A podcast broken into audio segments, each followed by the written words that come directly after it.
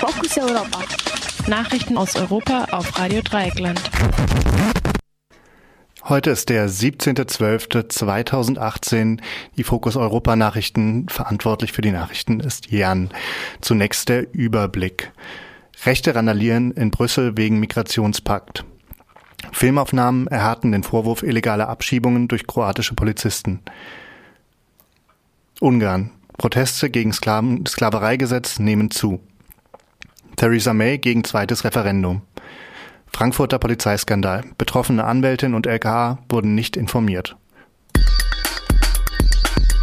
Nach Angaben der Polizei demonstrierten am gestrigen Sonntag in Brüssel 5500 rechte Demonstrantinnen gegen die Unterzeichnung des UN-Migrationspaktes am heutigen Montag in Marrakesch.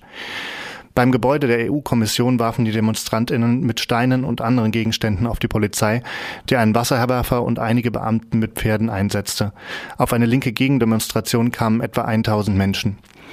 Wegen des Migrationspaktes hat die separatistische nationalistische Partei Neuflämische Allianz die Regierung Belgiens verlassen. Regierungschef Charles, Charles Michel hat darauf eine Minderheitsregierung gebildet und ist weiter fest entschlossen, den Migrationspakt heute zu unterschreiben. Im Parlament kämpfte die, im Parlament kämpfte die Neuflämische Allianz ziemlich einsam gegen den Migrationspakt. Bei einer Abstimmung am Donnerstag gewannen die BefürworterInnen mit 107 zu 36, 36 Stimmen. Der Vorwurf, kroatische Behörden würden Migranten nicht das Recht zugestehen, einen Asylantrag zu stellen, wurde nun von der Organisation Border Violence Monitoring mit Filmaufnahmen gestützt. Die insgesamt 132 Filme wurden zwischen dem 29. September und 10. Oktober diesen Jahres aufgenommen. Zu sehen sind bewaffnete kroatische Polizisten, die Flüchtlinge auffordern, einen Waldweg zu nehmen, der von Kroatien nach Bosnien-Herzegowina führt. Damit verlassen die Flüchtlinge wieder die EU. Für den kurzen Zeitraum ist die Abschiebung von 350 Flüchtlingen durch, heimlich gedrehten, durch die heimlich gedrehten Aufnahmen dokumentiert. Unter den Abgeschobenen befinden sich auch Frauen und Kinder. Am Sonntag verwahrte sich das kroatische Innenministerium gegen den Vorwurf illegaler Abschiebungen. Demnach, demnach handelte es handelt die kroatische Polizei getreu dem Schengen-Grenzkodex und weist lediglich Menschen von der Grenze ab, die keine Berechtigung für den Aufenthalt im Schengen-Gebiet haben. Im Grunde hat jede Person das Recht, bei dem Staat, auf dessen Territorium sie sich befindet, einen Asylantrag zu stellen und kann dann nicht sofort abgeschoben werden. Umgekehrt bedeutet dies, dass Flüchtlinge, um, der, um einer sofortigen Abschiebung zu entgehen, vielfach gezwungen sind, einen Asylantrag in einem EU-Land zu stellen, in das sie nie wollten, zum Beispiel, weil sie, das, weil sie bereits Angehörige in einem anderen EU-Land haben. Versuchen sie dann doch weiterzuziehen, werden sie als Asyltouristen gebrandmarkt. Nach Medienberichten demonstrierten am Sonntagabend etwa, etwa 15.000 Menschen in der ungarischen Hauptstadt Budapest hauptsächlich gegen ein Gesetz, das es Arbeit ArbeitgeberInnen erlaubt, von ihren Angestellten bis zu 400 Überstunden im Jahr zu verlangen.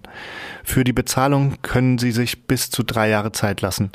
Das entsprechende Gesetz wurde bereits am Mittwoch im Parlament beschlossen. Die Opposition hat dem Gesetz den Namen Sklavereigesetz gegeben. Protestiert wurde auch gegen ein weiteres Gesetz, das ebenfalls am Mittwoch verabschiedet verabschiedet wurde, äh, das die Einrichtung neuer Verwaltungsgerichte vorsieht. Die neuen Verwaltungsgerichte unterliegen der Aufsicht des Justizministeriums. Die Opposition fürchtet, dass diese Aufsicht auch politische Einflussnahme bedeutet. Nach Einschätzung von Beobachterinnen waren die Proteste am Sonntagabend größer als in den vergangenen Tagen und erstmals wurde auch außerhalb von Budapest demonstriert. Die ersten die letzten Wahlen in Ungarn liegen allerdings weniger als ein Jahr zurück. Viktor Orbáns Partei Fidesz gewann sie mit 49 Prozent der Stimmen und verfügt damit über die absolute Mehrheit im Parlament. Die britische Regierungschefin Theresa May lehnt Forderungen nach einem zweiten Referendum über den Brexit weiter entschieden ab. Ein zweites Referendum würde die Bevölkerung spalten und der britischen Politik irreparable Schäden zufügen, erklärte May. Außerdem setzte sie ein zweites Referendum mit, ein, mit einem Wortbruch gleich. Es handelt sich bei diesem Statement um Ankündigungen zu, Ankündigungen zu einer Rede, die May am heutigen Montag vor dem Parlament halten will. Die ehemalige Außenministerin der jetzt oppositionellen Labour Party Margaret Beckett wertete indessen Mays Ankündigung als ein Zeichen dafür, wie groß mittlerweile in allen Parteien der Wunsch nach einem zweiten Referendum geworden sei. Allerdings äußert sich Labour-Chef Jeremy Corbyn weiter äh, bisher zurückhaltend. Nach einem Bericht der Frankfurter Allgemeinen Zeitung hat das Landeskriminalamt die Ermittlungen gegen ein mutmaßliches rechtsradikales Netzwerk in der Frankfurter Polizei übernommen. Die Landespolizistinnen hatten es erst über die Medien von, der, von dem Fall erfahren. Den gleichen Vorwurf erhebt auch die betroffene Anmeldung Sedar Bashai Yildiz. Bei ihrem Faxgerät war im August ein Brief angekommen, in dem eine Gruppe namens NSU 2.0 damit drohte, ihre zweijährige Tochter brutal zu ermorden. Sie selbst wurde rassistisch beschimpft und aufgefordert, schnellstmöglich aus Deutschland zu fliehen. Der Brief enthielt den Namen ihrer Tochter und ihre Privatadresse. Die Ermittlungen konzentrierten sich nun auf eine Polizistin, die die Angaben zu der Anwältin ohne dienstlichen Grund im System abgefragt haben soll. Sie gehörte zusammen mit vier weiteren Polizisten einer App-Gruppe an, die rechtsradikale Inhalte austauschte.